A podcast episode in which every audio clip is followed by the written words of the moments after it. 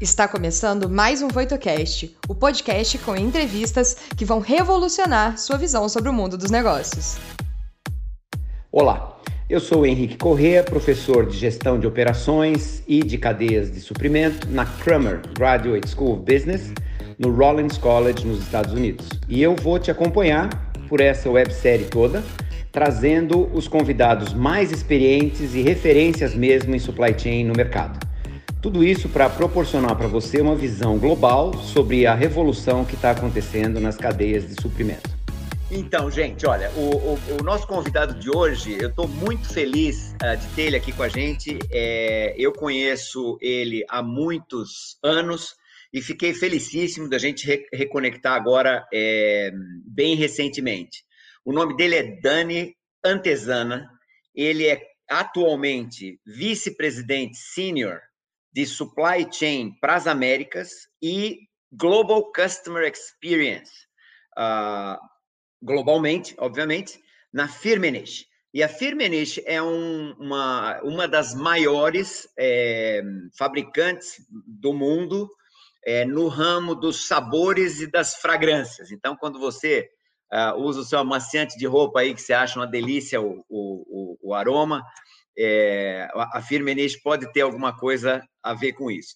Só que o, o, o Dani está é, é, é, nessa posição hoje em dia, mas ele traz para a gente aqui 23 anos de experiência internacional em supply chain, em empresas multinacionais de peso, como a Avon, a Johnson Johnson, Baxter, a Merck, a farmacêutica, a Procter Gamble, uh, trabalhando em diversos países na América Latina, nos Estados Unidos, na Europa. O Dani tem graduação em administração de empresas pela PUC de São Paulo, é pós-graduado em gestão de projetos pela Fundação Getúlio Vargas de São Paulo. Ele tem um MBA pela University of Louisville e certificação exclusiva em liderança e gestão pelo MIT, os dois nos Estados Unidos, né? Louisville e MIT. E ele é pós-graduado também em liderança no uh, eh, IMD uh, eh, Business School, na Suíça, uma das melhores escolas de negócio do mundo.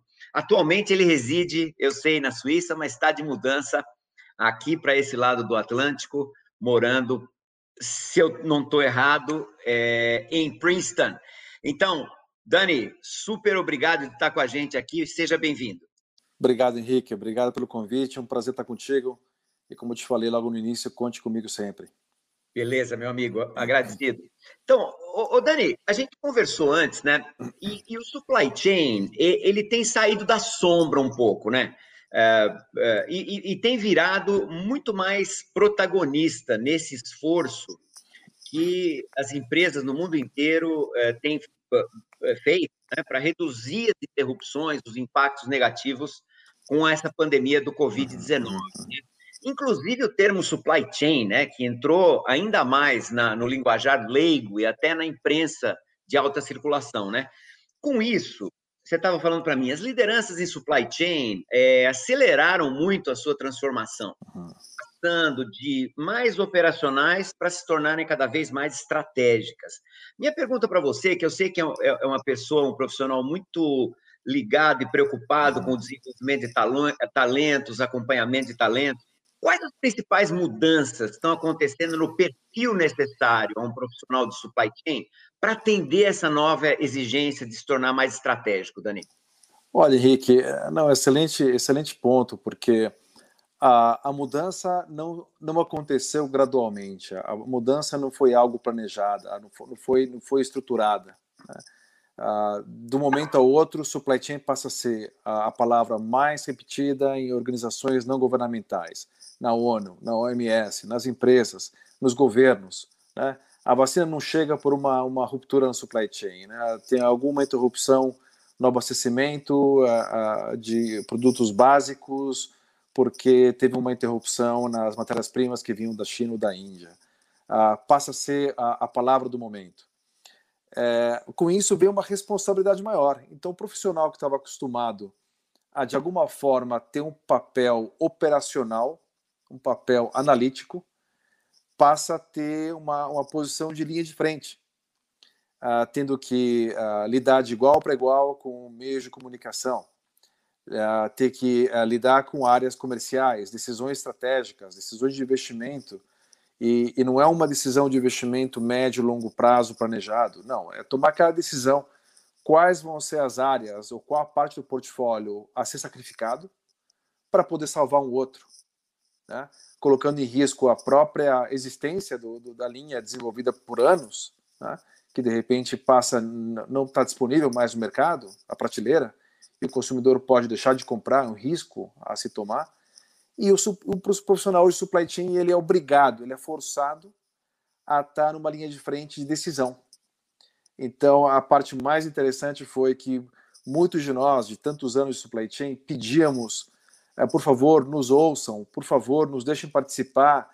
E agora, aqueles que não tinham esse ímpeto uh, estão forçados a participar dessa decisão, a ter uma comunicação muito mais ativa, uma voz muito mais uh, uh, potente para tomar a decisão. Então, é, é, é um risco é um risco-oportunidade, como sempre vem junto. A oportunidade de pegar essa chance e, e, se manter numa posição de liderança e decisão, ou realmente passar por um momento bastante difícil em ser desafiado por não estar com uma voz ativa como se espera hoje no mercado. Dani, deixa eu sair um tico aqui do nosso, é, do nosso script para te fazer uma pergunta.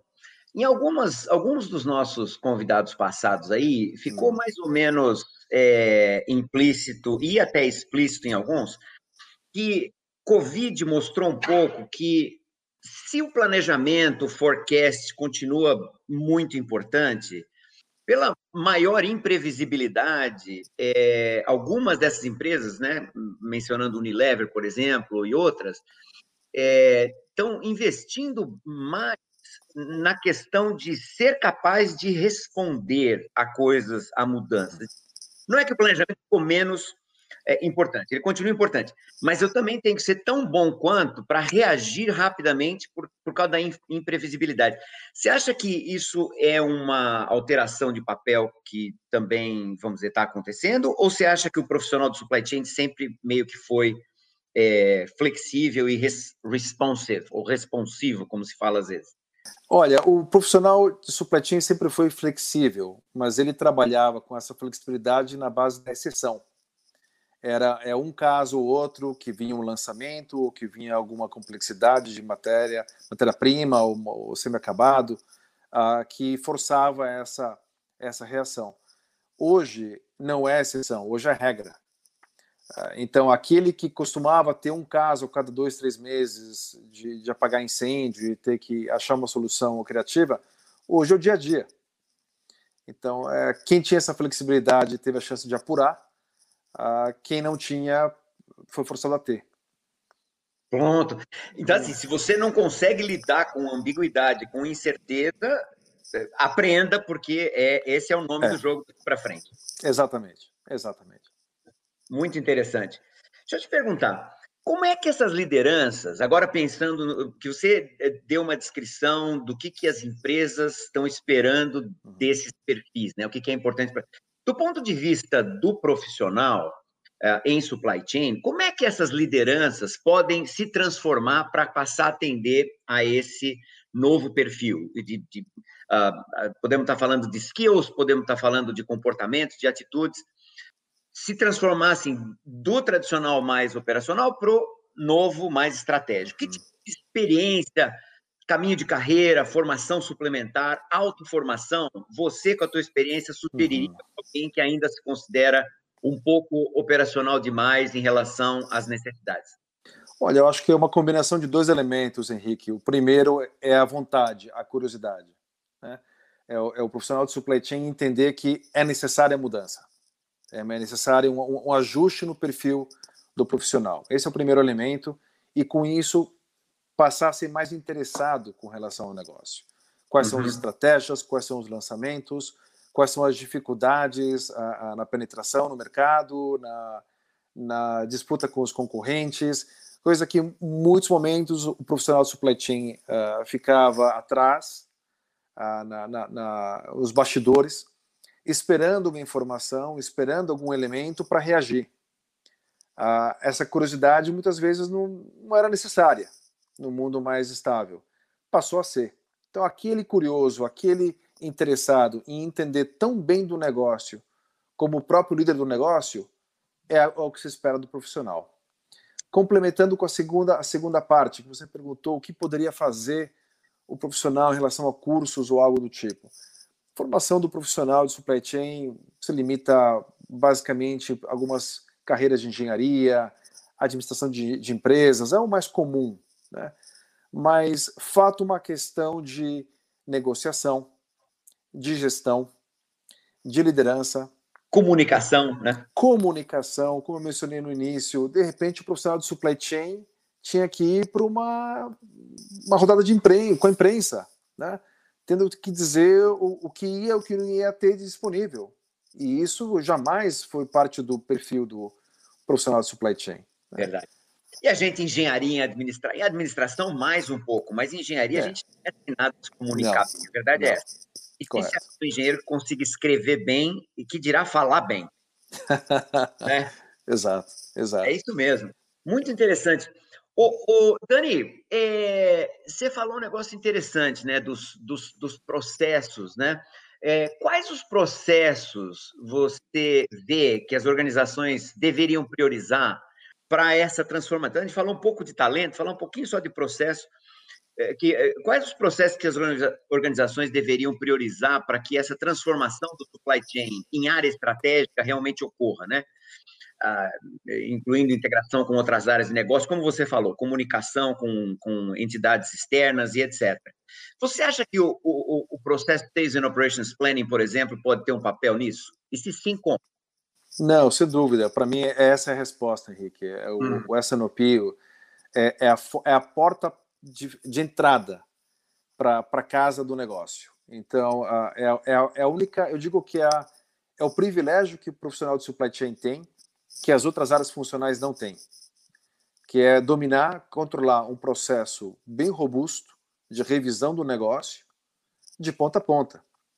Aí fica a questão da capacidade do profissional de supply chain em liderar uma revisão do negócio, não uma revisão operacional, e sim uma revisão estratégica do negócio, fazendo com que todos os demais entendam que o foco tem que ser o negócio e não a revisão operacional. A partir do momento que o profissional de supply chain tem essa sacada de poder se transformar no intérprete do negócio, ele vai estar dirigindo o negócio junto com o líder.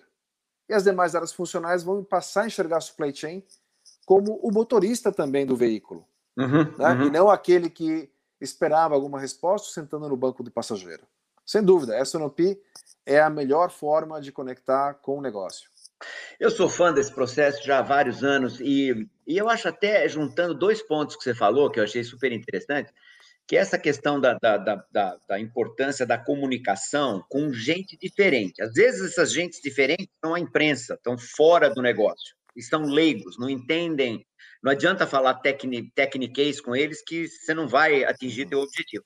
Do mesmo jeito, às vezes as pessoas diferentes estão internas, né? Então, assim, o cara do marketing, Muitas vezes ele veste roupa diferente, dirige carro diferente, fala uma língua diferente do cara de supply chain, né?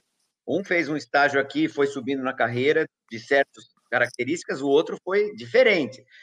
E o Sales Operations Planning, eu acho que ele, ele, ele serve como um treinamento de você é, treinar o seu potencial de comunicação numa linguagem que se entenda, persuasão, negociação, todos esses aspectos da liderança que você chamou tanto atenção, né? Não, verdade. Uh, eu, eu, relembrando um artigo que eu, que eu escrevi na, na Supply Chain Management Review, edição de janeiro e fevereiro desse ano, que fala justamente disso, uh, como uh, os livros, as referências, e você é uma referência, sempre, sempre foi para a gente no, no Brasil, nos dizem exatamente como fazer, o que fazer, mas o como tem que ter um ajuste dependendo da leitura do ambiente que se tem.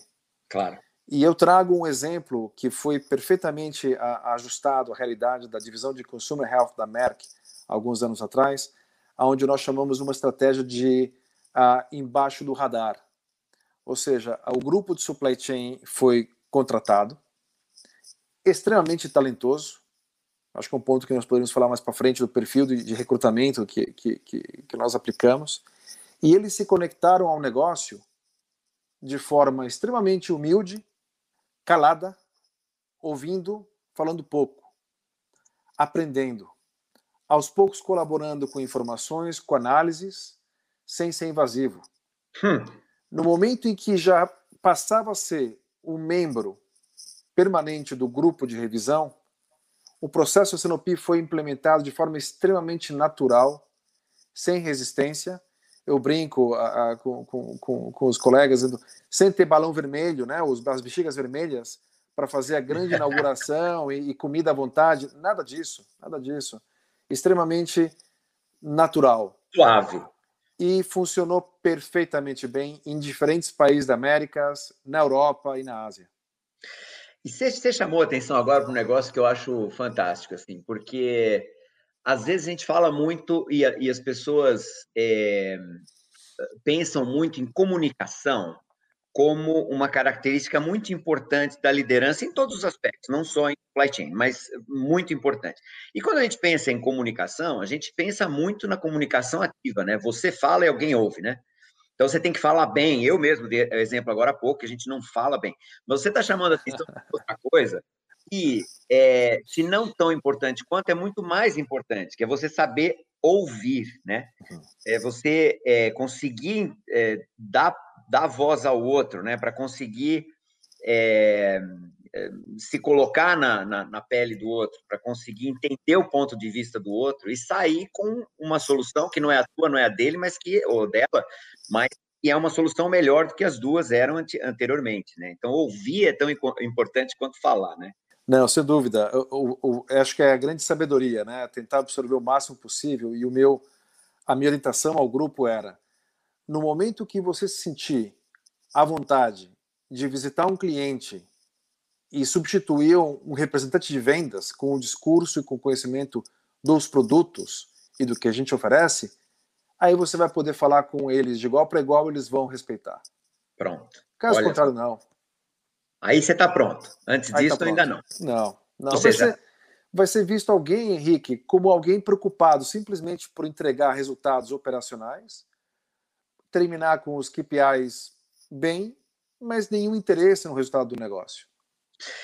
Quer dizer, é, é, interessantíssimo, porque, assim, quando o supply chain virou uma coisa, a gente estava falando assim, olha, não basta pensar só na tua unidade de negócio, você tem que pensar nos teus fornecedores, fornecedores dos fornecedores, pensar de forma é, mais ampla no supply chain. Agora você está falando, os, o profissional do supply chain hoje do futuro tem que expandir isso é, horizontalmente dentro da organização também. Você tem que começar a pensar com a cabeça do marketing, com a cabeça da, de, de finanças, e, portanto, você não pode ser ignorante nessas áreas. Você tem que suplementar a tua formação né, para entender, para conseguir falar, é, é, se comunicar com finanças, para conseguir se comunicar com marketing, para conseguir se comunicar com pesquisa e desenvolvimento, e vai por aí afora, né? Quer dizer, só aí você vai ser um profissional bem é, terminado, né?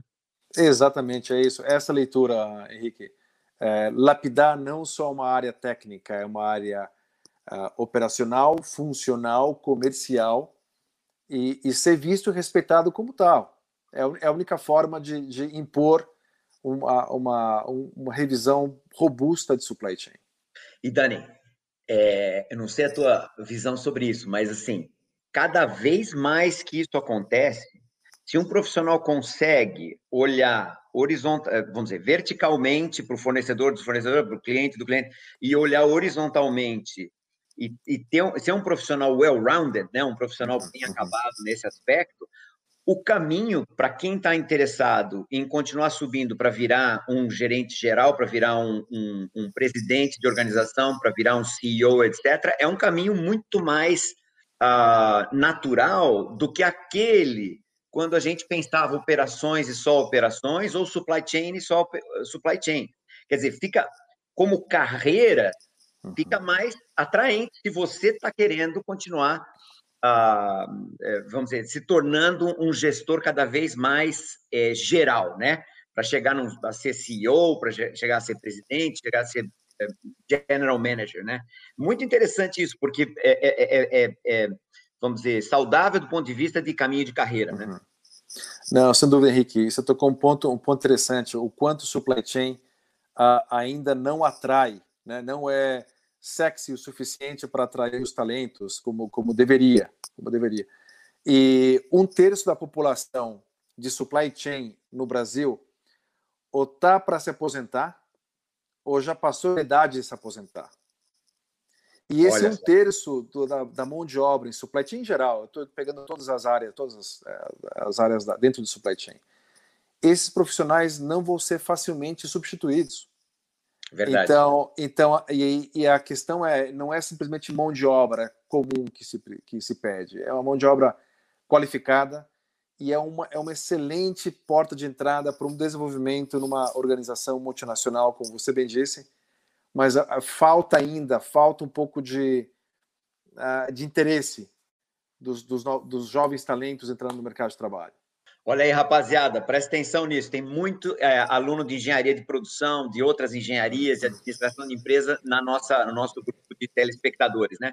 Abre o olho, rapaziada. Venha para a supply é. chain, porque é, é, é, promissor. Dani, eu não posso ter a chance de ter você aqui, que é um cara, é, um profissional com muita experiência internacional, né? É, tendo trabalhado aí em muitos países diferentes. E a gente está conversando da, da, da, liderança, né? De liderar hum. De, de eh, induzir comportamento nas pessoas e tal. Você pode falar um pouco para a gente sobre essa tua experiência internacional? Ou seja, como é que você exerce liderança sem esquecer a tua cultura e o seu próprio estilo e, ao mesmo tempo, conseguindo respeitar as diferenças culturais de cada país onde você exerce essa liderança? Se, se você puder dar alguns exemplos da tua história recente como líder aí, seria super bacana. Não, claro que sim, não, e tem inúmeros exemplos, a gente pode continuar aqui horas falando disso. Uh, eu começo pela França.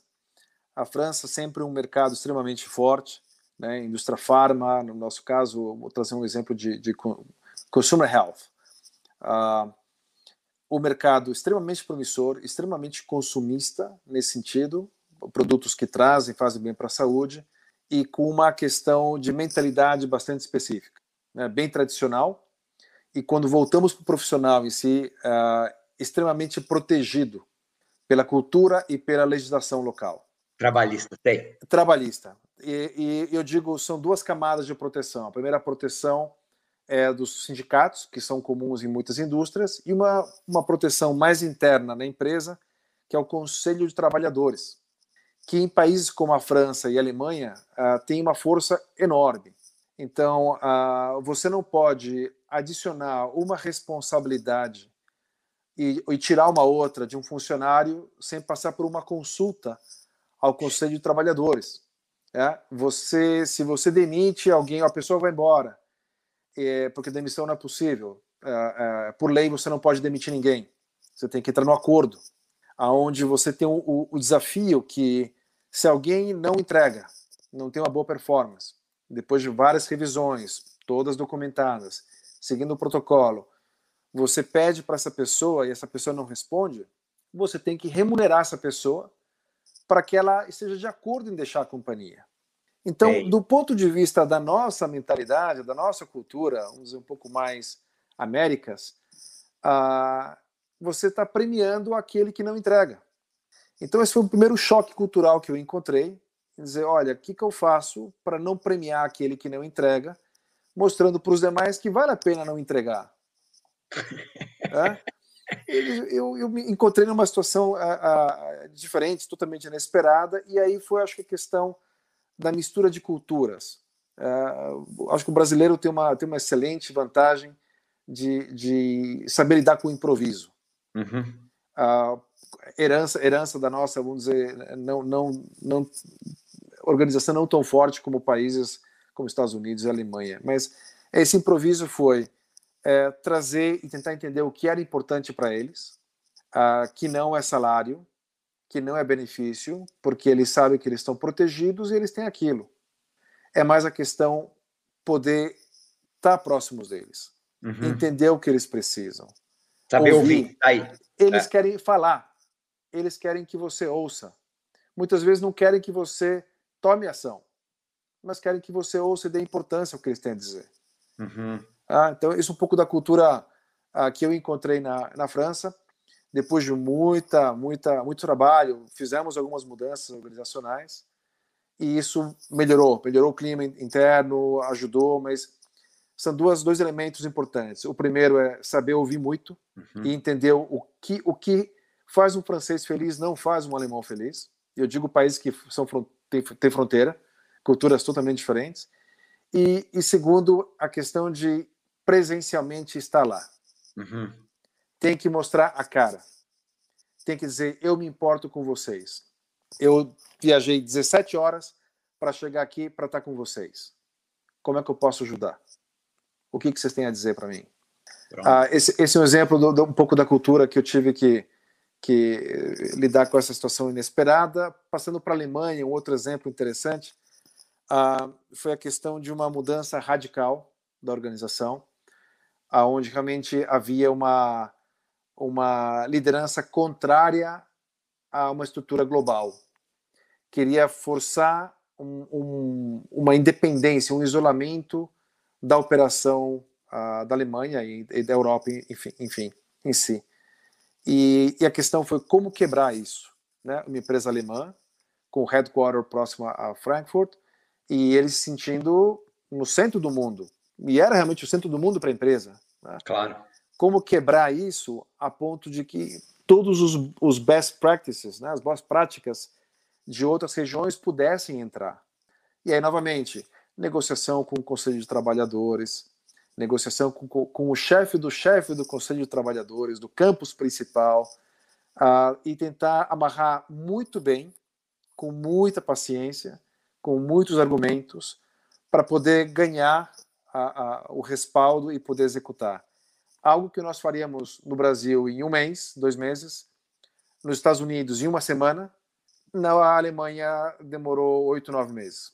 E é um desafio adicional, né, Dani, se você pensar, porque assim, a gente acabou de, você acabou de falar para a gente, o perfil precisa ser muito mais reativo, adaptável, curioso, aceitar a mudança, aceitar a ambiguidade.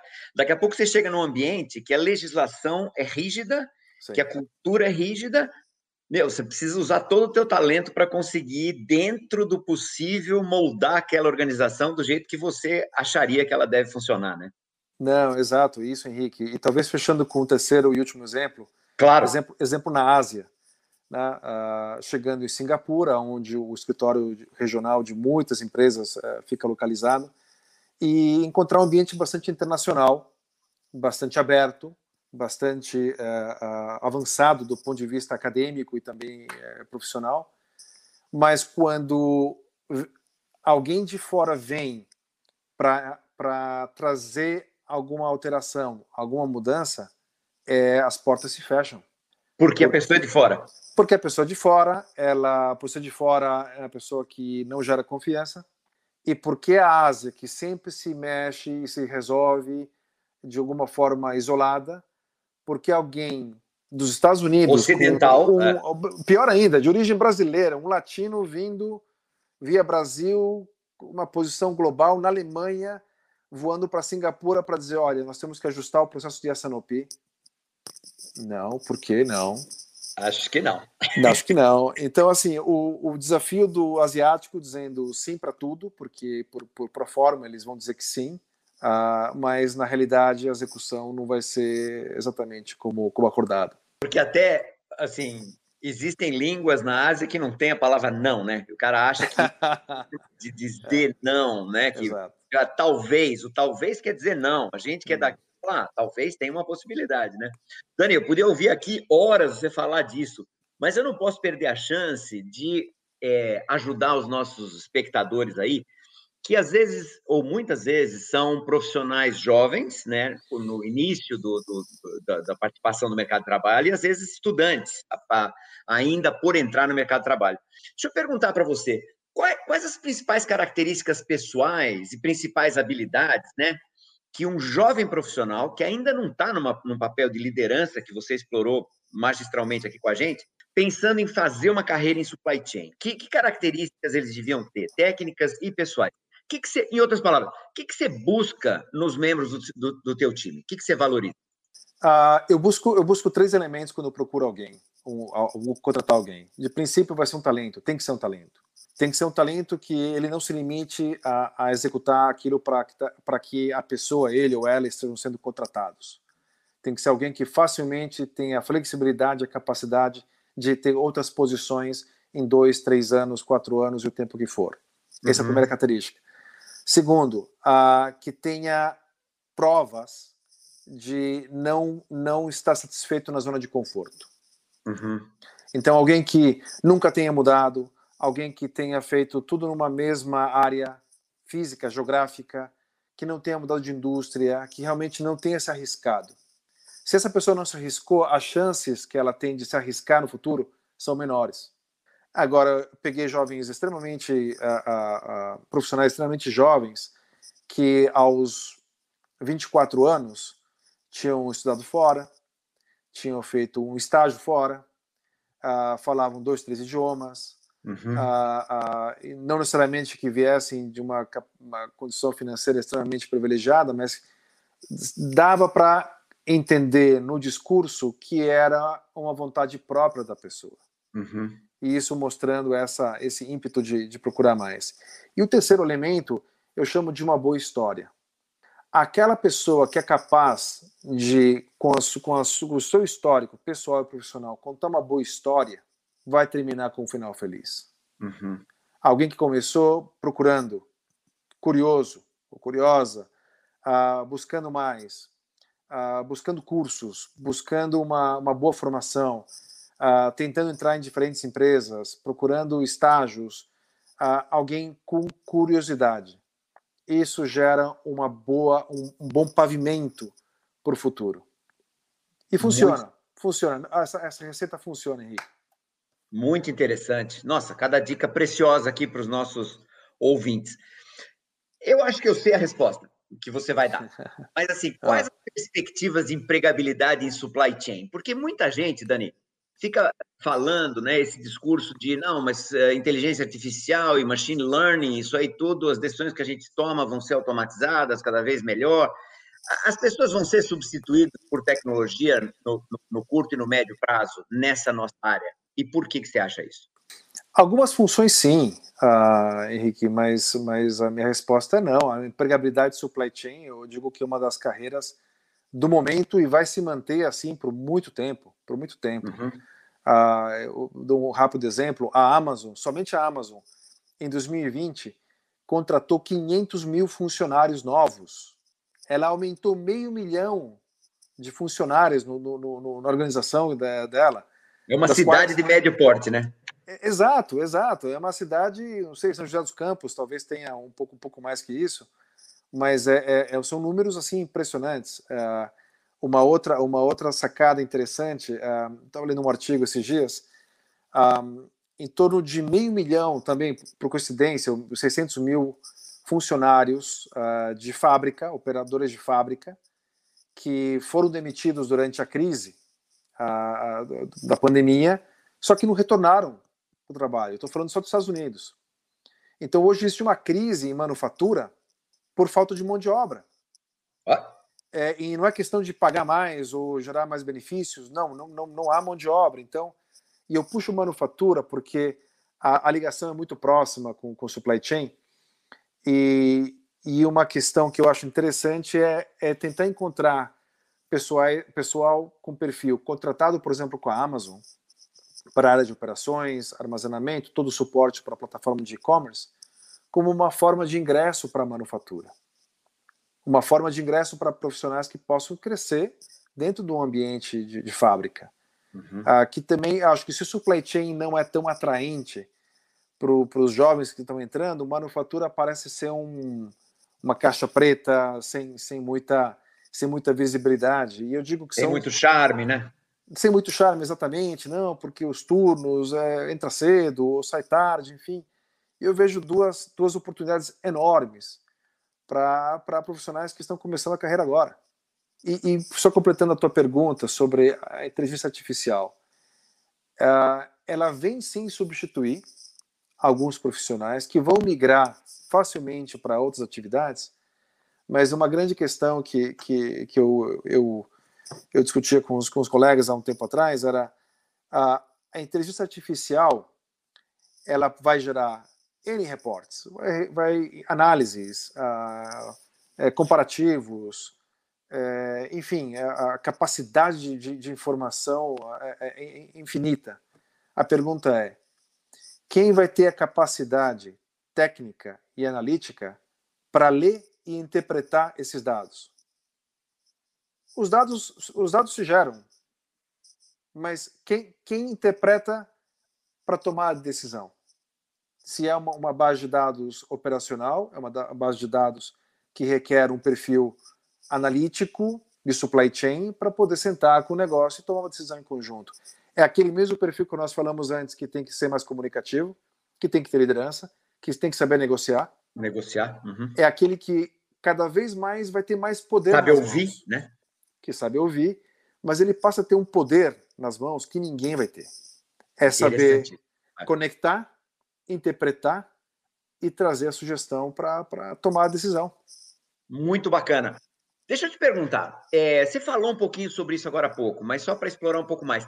Tem alguma sub-área em supply chain que você acha mais promissora para um profissional que esteja querendo entrar e criar uma carreira de sucesso em supply chain? É o plan, é o source, é o make, é o delivery, é o return, né? são as novas tecnologias? Ou é, por onde você entra não interessa muito na tua visão? Olha, Henrique, há uns anos atrás eu, eu puxaria um pouco a, a, a minha tendência para o planning, que, que, é um dos meus, dos meus pilares, né? e eu acredito fortemente nisso, assim como você. Mas com a revolução do e-commerce, é, que hoje, hoje vem crescendo a, a índices a, a, muito, muito rápidos, a Amazon, Amazon, a Amazon, tanto a Target, o Walmart, fazendo uma revolução enorme nos Estados Unidos. Hoje, 25% do, das vendas de varejo é, são feitas por e-commerce. E isso vai crescendo. A pergunta é quando vai passar de 50% e, e inverter o, a jogada com essa alteração, eu acho que qualquer porta de entrada tem, tem a sua relevância. Né? Uhum. É, eu vou lembrar daquela que ninguém gostava, que é a de devolução, devolução, né? que era o patinho feio da, da cadeia, passa a ser um, um, um ponto extremamente chave de tá ou não estar no jogo do e-commerce. Uhum. Quem não tem um processo bem montado de devolução está fora do jogo. Né? Então, assim, até, até o patinho feio do final hoje joga um papel primordial. Para não falar na sustentabilidade, que também vai ter que trabalhar bem essa história da logística reversa, né? E sustentabilidade também é cada vez maior, né? Quer dizer, tá, o patinho está se embelezando numa velocidade muito grande. exatamente, exatamente isso.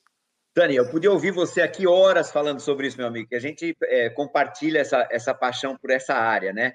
É, mas a gente tem essa restrição de tempo, então eu queria é, não deixar de, obviamente, te agradecer muito né, a tua boa vontade. Você deu dicas preciosas aí, aprendi muito com a nossa conversa. É, eu sei como é difícil você conseguir aí um, um horário na tua agenda hiperatribulada aí, ainda mais que eu sei que você está preparando uma mudança. É, muito obrigado por estar com a gente, Dani. Não, Henrique, um prazer, um prazer. Como eu te falei antes, conte comigo sempre. Ah, eu tenho uma, uma uma admiração por você e eu sempre corri atrás de você quando eu precisava a, a, um instrutor sem, sem comparação nenhuma para o Apex, você lembra disso? Oh, se lembra. E, e, e, sempre quando eu, quando eu mencionava teu nome, eu passei até a, a, a mais, mais respeito. Falei, não, não, foi o Dani que trouxe o Henrique, foi o Dani que nos apresentou, então eu te, eu te devo eu te devo esse respaldo que você me deu e nunca me deixou na mão. Você, como sempre, gentilíssimo, Dani. Muito obrigado aí pelas suas palavras, muito obrigado por estar com a gente. Pessoal, obrigado. em primeiro lugar, muito obrigado é, por vocês terem ficado com a gente. Eu tenho certeza que você não se arrependeu, né? Um monte de dicas preciosas aí que o Dani é, gentilmente compartilhou com a gente. Um abraço grande para vocês. Nos vemos a semana que vem. O que você achou do episódio de hoje? Não se esqueça de dar o play no próximo e nos seguir na sua plataforma de podcasts favorita para não perder nenhum episódio novo. Ah, você também pode nos seguir nas redes sociais. Os links estarão na descrição desse episódio.